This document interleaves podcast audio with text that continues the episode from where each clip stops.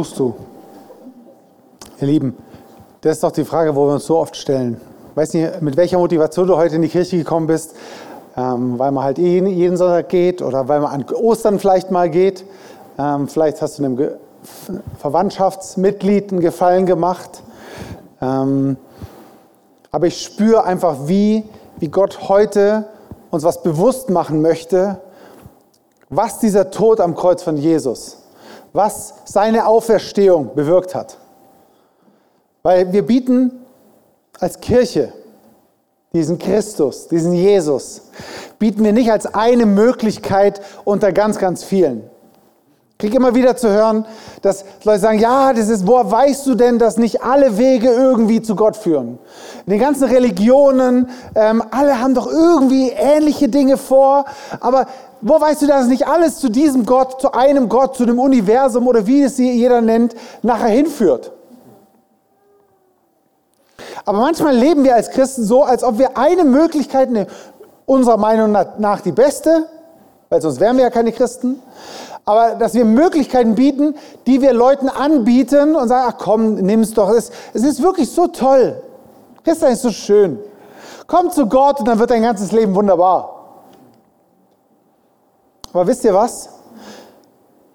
Christus, Jesus, der gestorben ist, das ist die zentralste Geschichte, das ist das zentralste Ereignis der ganzen Weltgeschichte. Unser, das ganze Universum wird in vor Christus und nach Christus eingeteilt. Es gab einen, einen fundamental extraterrestrischen Shift, als Jesus am Kreuz gestorben ist und wieder auferstanden ist. Und wisst ihr, es ist, wir als, als Christen in der Kirche leben wir manchmal in so einem in so einem netten Verständnis, was, was dieses Ereignis ist an Ostern. Wir sagen zu uns, der Herr ist auferstanden. Ja, er ist wahrhaftig auferstanden. Das habe ich so im ersten Gottesdienst ähm, so ein bisschen ähm, gesagt. Wir, wir erzählen uns so ein bisschen an Ostern, was Tolles passiert ist. Oder? Aber wir brauchen die Kraft der Auferstehung an jedem Tag. Es ist nicht so, dass, ich, dass wir jetzt gerade im Osternmodus sind und dann am Ostermorgen, ähm, ja, wir gehen in den Gottesdienst, die Sonne scheint. Nachmittags essen wir schön Fisch, weil, das, weil man das macht an Ostern. Und Ostermontag sind wir alle froh, dass das frei ist. Nee, wir feiern die Auferstehung von Christus. Ich sage es nochmal. Es hat uns, glaube ich, noch nicht so gepackt. Wir erinnern uns an die Auferstehung von Christus. Amen. Und ich wünsche mir, dass wir eine Kirche, dass ich ein Leben führe, dass wir als Kirche ein Leben führen, die in dieser Auferstehungskraft jeden Tag läuft. Weil sind wir doch mal ehrlich, wenn wir dort, wo du an deinem Arbeitsplatz bist, in deinem Studium, mit deiner Verwandtschaft, sieht ganz, ganz vieles nicht so aus wie das, was in meiner Bibel steht. Wo wir als Christen immer sagen, ja, wir sind das Licht der Welt. Hat das Jesus gesagt zu uns? Ihr seid das Licht der Welt? Oh Leute, wenn ich mein Leben angucke, bin ich meiste Zeit kein Licht.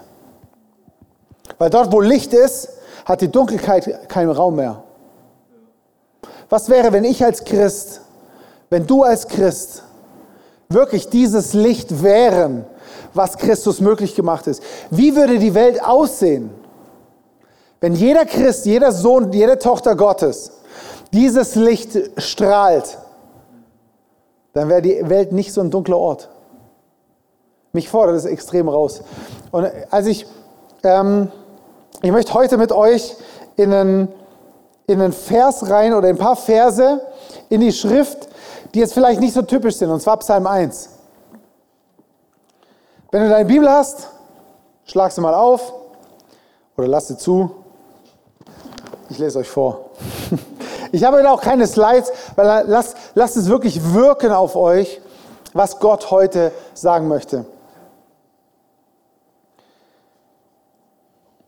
Psalm 1. Glücklich der Mann, der nicht folgt dem Rat der Gottlosen, den Weg der Sünder nicht betritt und nicht im Kreis der Spötter sitzt, sondern seine Lust hat am Gesetz des Herrn und über sein Gesetz sind Tag und Nacht.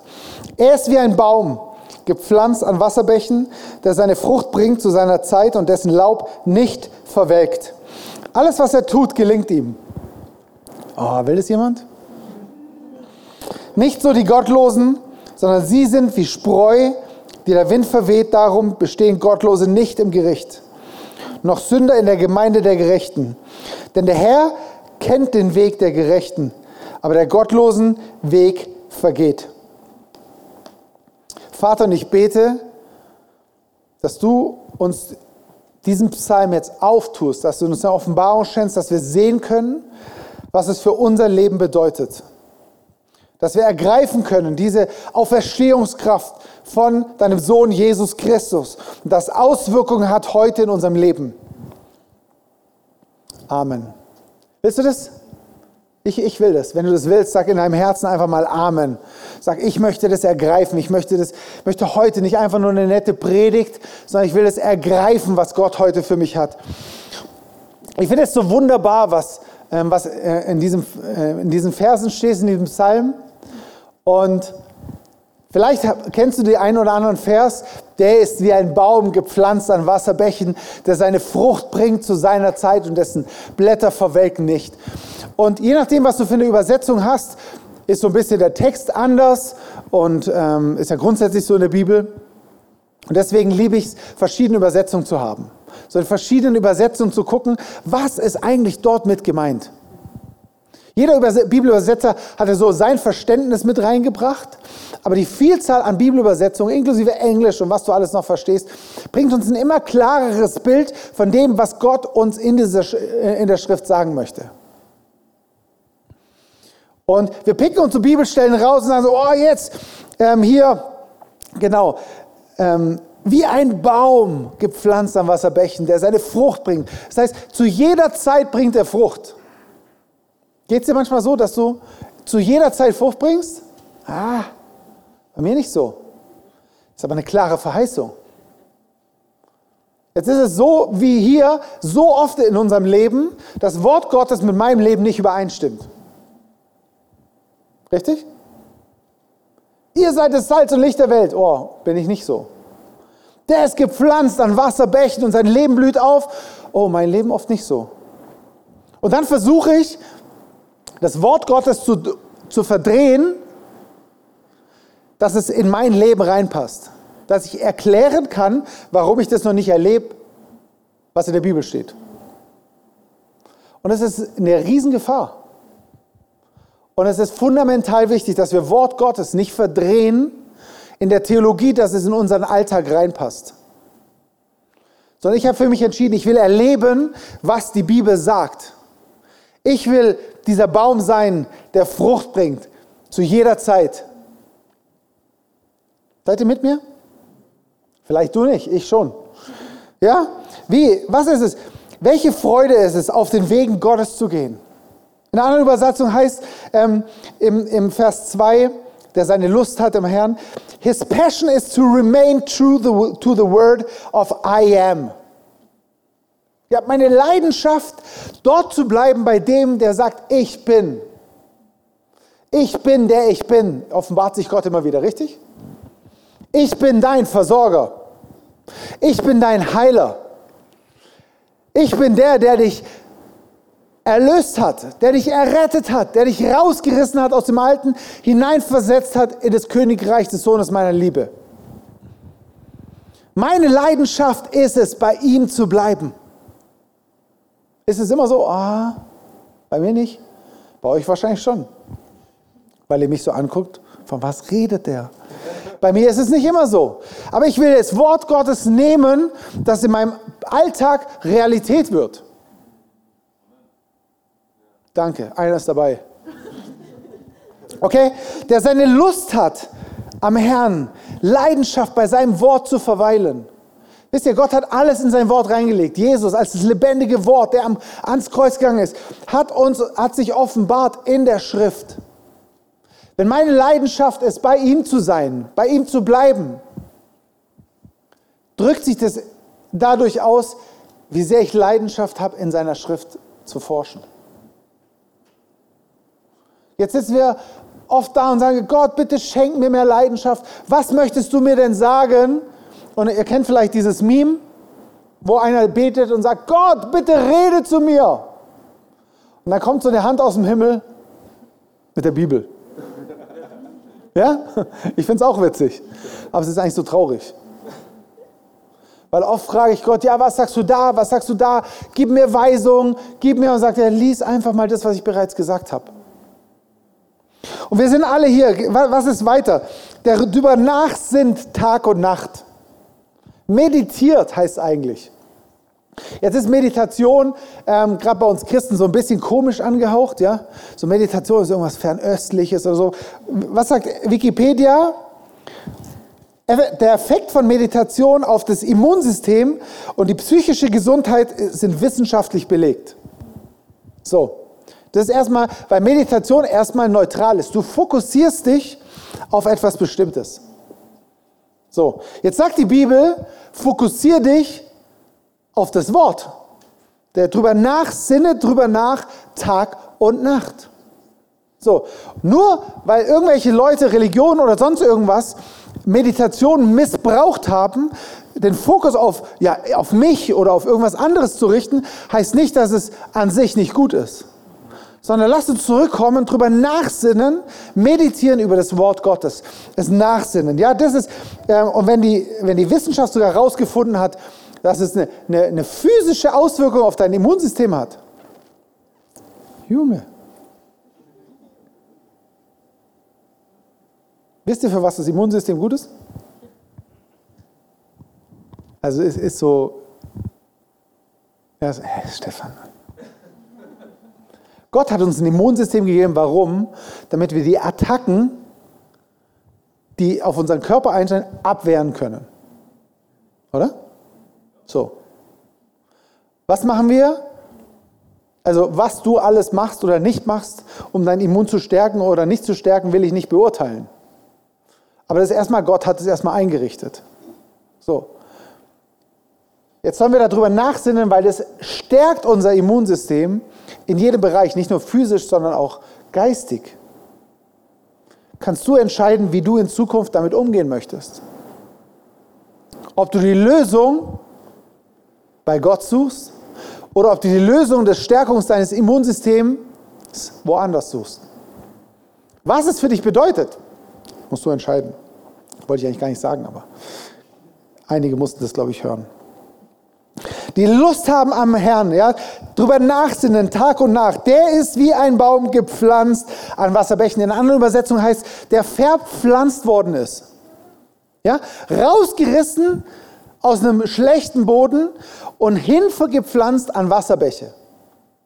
Geht es dir manchmal so, dass du denkst, oh, ich bin eigentlich, mein ganzes Umfeld ist so gottlos.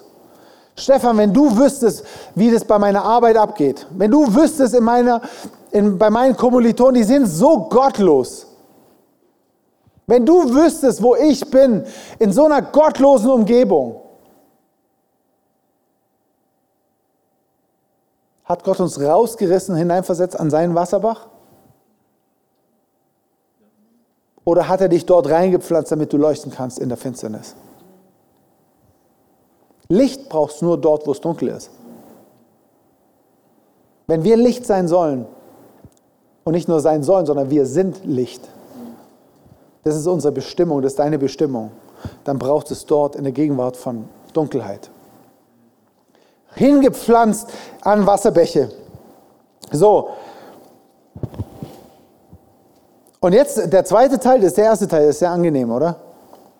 Und den zweiten Teil, den würden wir mal gerne weglassen. So. Aber die Gottlosen, anders so oder nicht so bei den Gottlosen. Und die Bibel beschreibt uns klar an ganz vielen Stellen, was passiert, wenn wir nicht dort gepflanzt sind.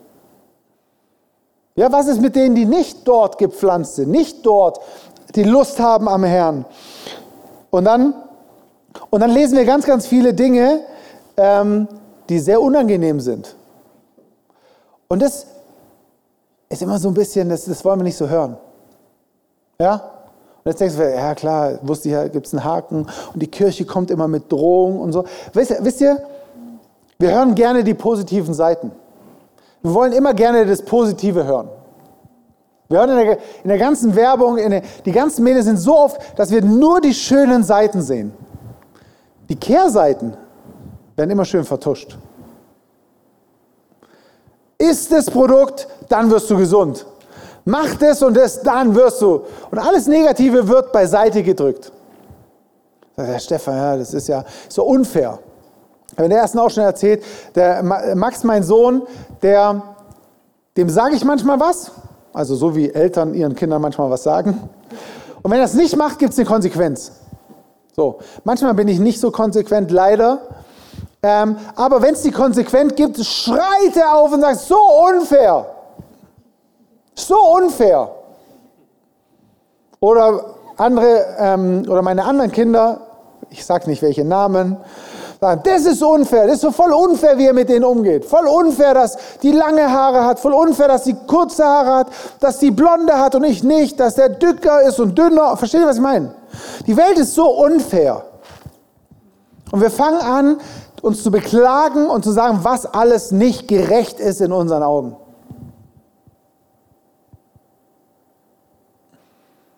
Aber Gott ist die Gerechtigkeit.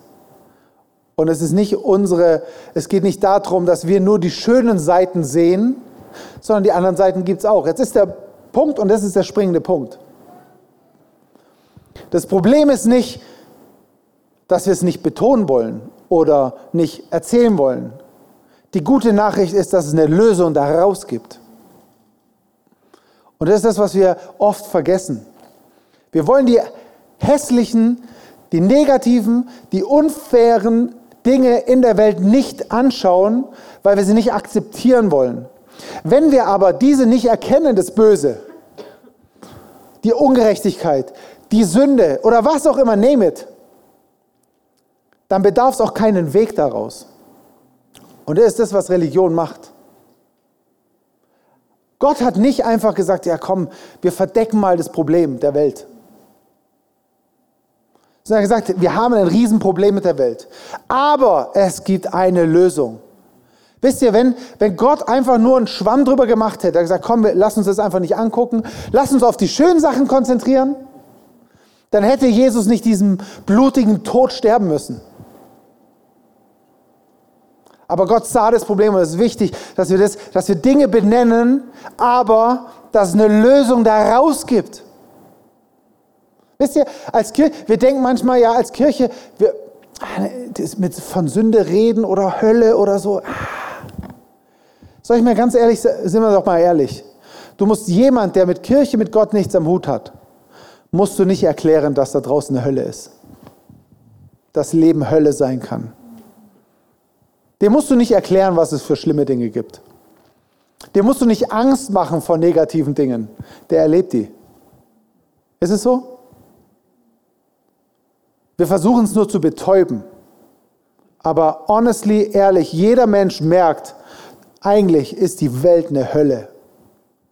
Und wir brauchen, wir, wir, jeder versucht dort rauszukommen und seine Strategie zu finden, um da drin zu leben.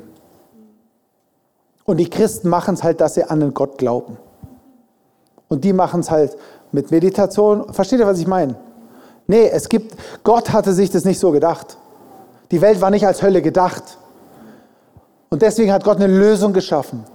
Deswegen kam sein Sohn und er musste sterben und er musste auferstehen, damit der Ursprungszustand wiederhergestellt werden konnte, wie Gott sich das gedacht hatte.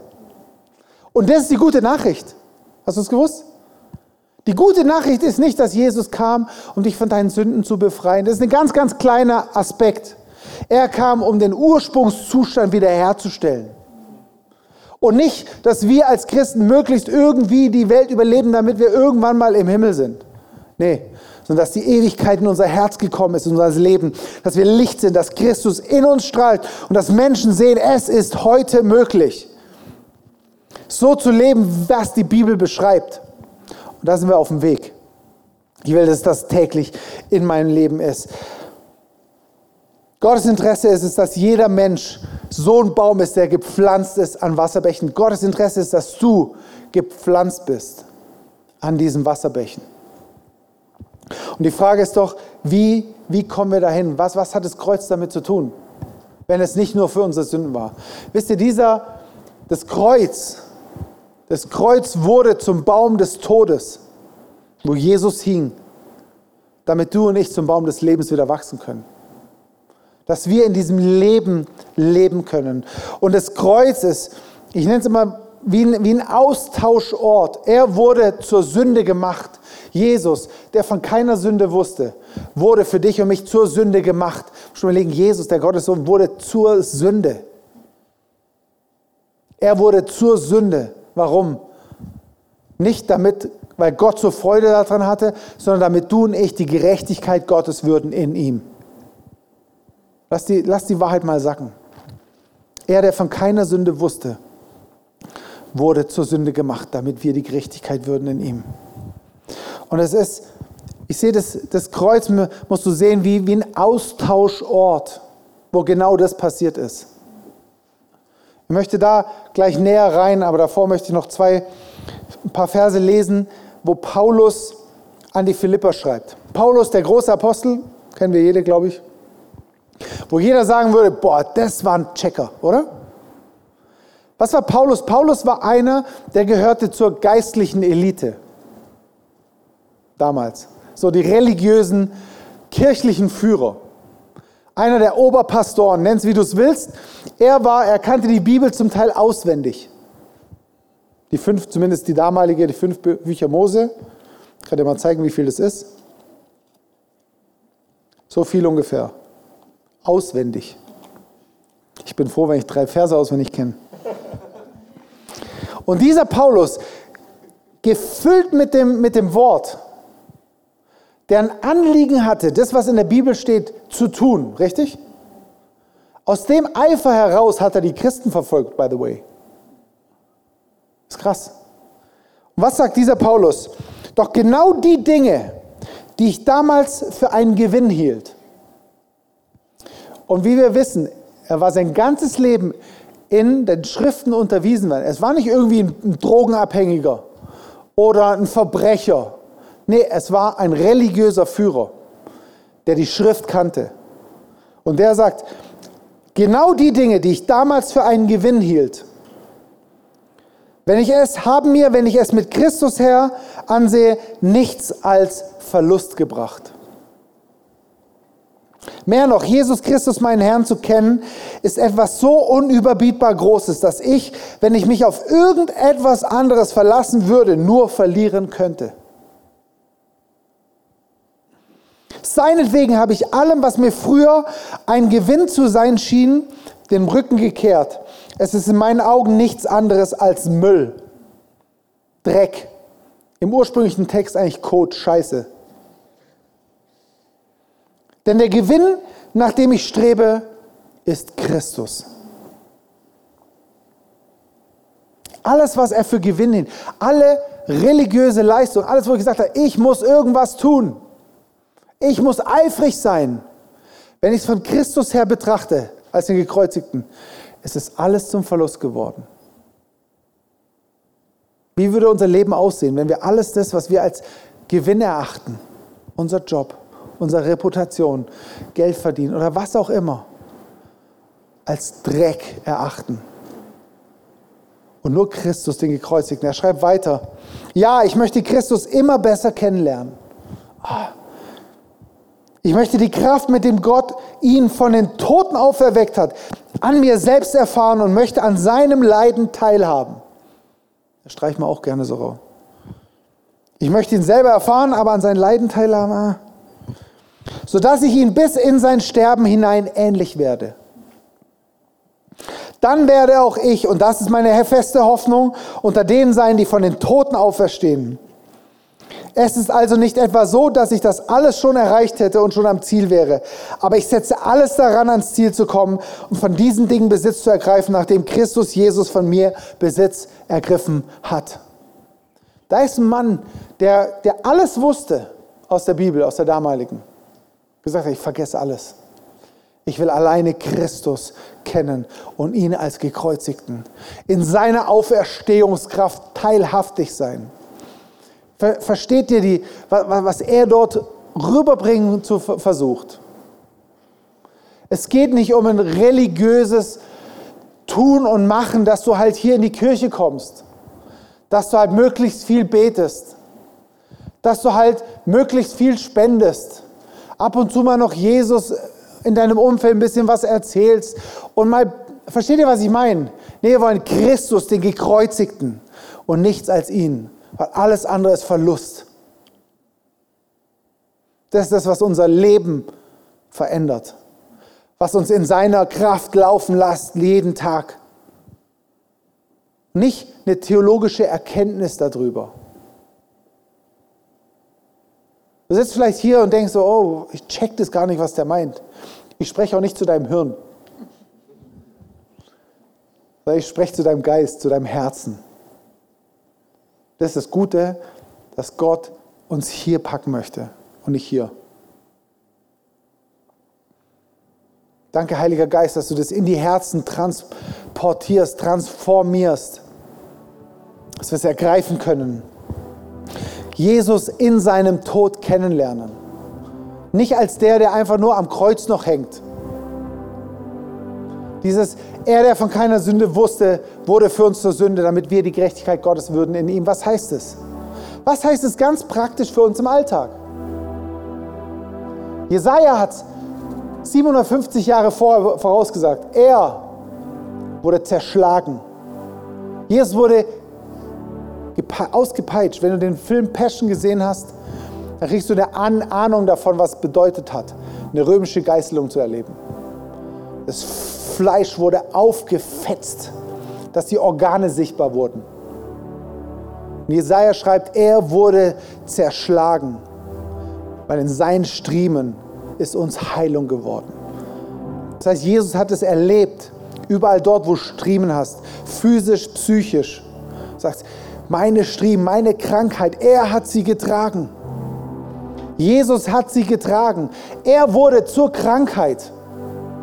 Warum? Warum? Damit wir eine theologische Erkenntnis darüber haben? Damit wir eine theologische Erkenntnis haben, ja, theoretisch ist es möglich, dass Jesus heilt. Nee, dass wir Heilung erfahren. Heute. Er hat sich eine Dornkrone aufsetzen lassen, wurde auf seinen Kopf geschlagen mit Stöcken. Die Dornen haben sich in sein Hirn gebohrt. Einfach nur so, weil die Römer Spaß dran hatten? Ja, wahrscheinlich. Wie oft kommst dir vor, als hättest du so eine Dornkrone auf, weil deine Gedanken um dich kreisen und du denkst, meine Gedanken, meine Sorgen, alles das zerfrisst mich. Gott, hilf mir doch bitte mit meinen Gedanken. Ich kann die nicht loswerden. Dann sieh Jesus an. Nimm dir Jesaja 53 und stell dir vor, wie Jesus diese Dornenkrone getragen hat, die, die wie für, für Gedanken steht und sagt, Jesus, du hast es bezahlt. Warum? Damit ich diese Gedanken nicht mehr haben muss. Er hat sich das Kreuz aufladen lassen ist damit zu Golgatha gelaufen und er ist drunter zusammengebrochen. Wie oft geht es dir und mir so, dass wir wie unter der Last des Lebens zusammenbrechen? Sag Gott, ich kann nicht mehr. Und du guckst um dich rum, so viele Leute, schaut euch mal die Posts an. Auf Instagram, auf Ding. Die Leute, die sagen, ich kann nicht mehr. Und im schlimmsten Fall nehmen sie sich das Leben weil sie sagen, ich kann nicht mehr. Ich breche unter der Last des Lebens zusammen. Und es schmerzt mich so sehr, dass wir als Christen, ich inklusive, sag, ja komm, ich bete für dich. Weißt du, Gott, Gott möchte dich von deinen Sünden befreien. Das hilft ihm in dem Moment nichts. Sondern die Person muss erleben, dass die Kraft des Kreuzes in die Gedanken reinkommt, das Leben transformiert und Freiheit gibt. Weil in meiner Bibel steht, den der Sohn frei macht, der ist wahrhaftig, wirklich, echt, real, spürbar frei. Merkt ihr, dass wir als Kirche, als Christ noch einiges zu lernen haben? Jesus ist zusammengebrochen, damit du nicht mehr zusammenbrechen musst. Er hat sich ans Kreuz schlagen lassen, seinen Körper zerreißen lassen und hat geschrieben, mein Gott, mein Gott, warum hast du mich verlassen? Trennung vom Vater. Wie oft geht es dir so und mir so, Gott, wo bist du? Dein Leben ist absolute Dunkelheit. Und du fragst dich, wo ist denn Gott? Wie viele Menschen, jeder von uns hat schon mit irgendjemand geredet, der gesagt, ja, wo ist denn Gott? Wo ist denn Gott in der Ukraine? Wo ist er in Russland? Wo ist er in der dritten Welt? Wo ist er bei den ganzen Kindern, die tagtäglich verrecken? Wo ist Gott? Jesus hat diese Trennung erlebt. Warum? Damit wir, damit du und ich nie wieder getrennt sein müssen. Er hat die Lösung geschaffen in Christus. Versteht ihr, dass es einen Tausch am Kreuz gab? Es geht nicht beim Kreuz nur so, dass ich meinen ganzen Ballast abgebe, mich mühselig hoch an das Kreuz raffe, sage, oh, hoffentlich komme ich an das Kreuz, um alles abzugeben, nur um wieder zurückzufallen und wieder von vorne anzufangen. Das Kreuz ist eine Tür. Das Kreuz ist, dass wir das Leben, das Jesus verdient hätte. Hat Jesus ein gutes Leben verdient? Hat er alle Segnungen von Gott verdient? So, aber was sagt die Bibel? Er wurde zur Sünde. Warum? Damit du nicht, damit wir die Gerechtigkeit Gottes würden in ihm. Das heißt, alles, was Jesus, eigentlich alles, was dein Leben, was du verdient hättest, was du verdient hast, durch den ganzen Scheiß, den du gemacht hast. Und nicht nur du, sondern deine ganzen Vorfahren auch noch. Wurde auf Jesus gelegt. Aber somit, dass dein Lebenskonto nicht leer bleibt, alles, was Jesus verdient hat, dass das in dein Leben kommt. Können wir das ergreifen? Ich nicht. Alles, was Jesus erwirkt hat. Alles, Paulus sagt es so oft in seinen Briefen, alles, was ihm gehört, gehört uns, gehört euch. Merkt ihr, dass wir noch einiges, einiges ergreifen können? Seine, Jesus, gehörte Jesus Gesundheit? Oh yes. Wenn das wahr ist, was die, was die Bibel sagt, dann gehört mir heute seine Gesundheit. In jedem Bereich und nicht erst im Himmel. Gott hat gesagt, er begrenzt die Jahre des Menschen auf 120 Jahre, richtig? Ist mal Genesis. Ich habe immer gedacht, das ist das maximal Mögliche. Ein paar Verse weiter steht, und Mose starb mit 120 Jahren und seine Augen waren nicht matt geworden und sein Fleisch war nicht gealtert. Sag ich, hey, was für eine Zusage. Meine Zusage ist, ich lebe 120 Jahre alt und ich, ich, ich muss nicht altern. Lese es nach. Also glaub es nicht mir, lese es selber nach. Weil die Kraft, die Auferstehungskraft in uns wirksam ist. Und ich sage es euch ehrlich, ich muss da noch ganz, ganz viel lernen. Ich erlebe immer mal wieder wie so ein Hauch davon. Wenn ich für Leute bete, Knie werden geheilt. Ähm, ich erlebe die Auferstehungskraft, aber es ist noch lange, lange, lange nicht das. Ich sage es euch ehrlich, ich bin auf dem Weg. Ich habe es noch nicht. Ich bin euch nicht voraus. Aber ich will euch vorausrennen. Und ob ihr hinterherkommt, überlasse ich euch. Versteht ihr, was ich meine?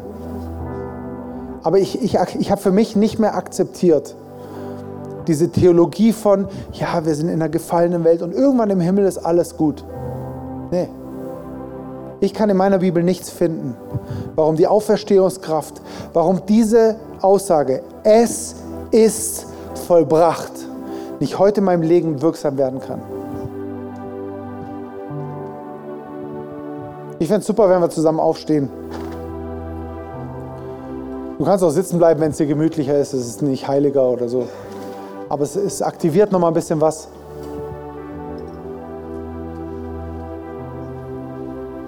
Und heute an diesem, an diesem Ostersonntag, wo wir Christus, den gekreuzigten und auferstandenen predigen,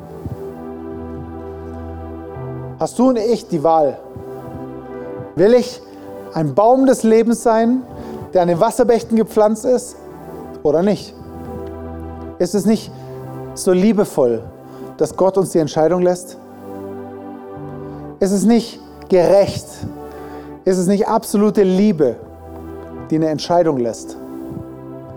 Liebe, die fordert, die zwingt, wo du keine Chance hast, ist keine Liebe. Weil Liebe, echte Liebe ist nur dann echte Liebe, wenn das Gegenüber sich entscheiden kann. Und es beinhaltet auch Ablehnung. Ist hart. Aber nur das ist echte Liebe. Und diese Wahl hat jeder einzelne von uns. Aber es ist nicht wunderbar, dass dieser Gott selber den Weg geschaffen hat, dass wir heute Ja sagen können. Zu ihm, zu diesem Leben. Und es ist nicht eine einmalige Entscheidung, die du vielleicht vor 30 Jahren mal getroffen hast oder letzte Woche oder gesagt, ja, ich habe mal Jesus in mein Leben eingelebt, jetzt ist es, sondern es ist jeden Tag eine neue Entscheidung. Jeden Tag ein neues Ja. Jeden Tag ein neues Entdecken. Das kannst du heute das erste Mal tun, das kannst du bekräftigen. Und weil es so eine wichtige Entscheidung ist, möchte ich nicht, dass du es jetzt aus einer emotionalen Sache raus, weil das Keyboard da hinten so schön dudelt und weil meine Stimme so emotional ist, sondern es ist die wichtigste Entscheidung in deinem Leben. Weil sie wird entscheiden, wo du die Ewigkeit verbringst. Deswegen nimm diese Entscheidung mit, triff sie für dich, triff sie möglichst schnell. Und dann such dir Menschen, die dich dort weiter begleiten. Das findest du in dieser Kirche, das findest du in anderen Kirchen, das findest du an so vielen Orten, wo dieser Christus gepredigt wird. Aber geh die Schritte. Jesus, ich danke dir, dass, dass du da bist. Ich danke dir für, für Ostern. Ich danke dir für deinen Tod am Kreuz und für deine wunderbare Auferstehung. Was für eine Hoffnung. Aber nicht nur eine Hoffnung, sondern eine, eine kraftvolle Realität, die heute in unserem Leben sichtbar, erlebbar, spürbar und sichtbar wird. Nicht nur für uns, sondern für alle, die außen drum sind. Und, ich, und während, ich das, während der Message glaube ich, dass du einzelne physisch heilst und geheilt hast. Check das mal. Check mal deine, deine Schmerzen, die du vielleicht vorhattest, Kopfschmerzen, Gedanken oder so. Ich glaube, dass bei einigen einfach durch Wort Gottes Heilung gekommen ist. Und das, in diesem Mindset gehen wir jetzt in den, in den nächsten Song. Auch wenn, und ich möchte dich ermutigen, ähm, also im Sinne von, mach dir klar, was ich gerade gesagt habe. Es ist deine Verantwortung, wie du damit umgehst. Gott liebt dich, egal wie du die Entscheidung triffst. Seine Liebe zu dir ist unendlich. Auch wenn du sagst, mit dem will ich nichts zu tun haben, oder ist manipulativ. Gott liebt dich. Und ich liebe dich auch, ehrlich. Das ist die Entscheidung, die du treffen musst. Und während, jetzt, während wir jetzt in den Song gehen, achte vielleicht nicht so auf den Text, sondern nimm die paar Minuten mal darüber nachzudenken. Okay? Ich predige nicht unser, unsere Kirche, musst hier kein Teil dieser Kirche werden. Wir haben so wunderbare Kirchen hier in Freiburg. Wenn du woanders herkommst, gibt es so wunderbare Kirchen in Deutschland. Aber wichtig ist, dass du angegliedert wirst an den Körper, sagt die Bibel, wo Jesus das Haupt ist.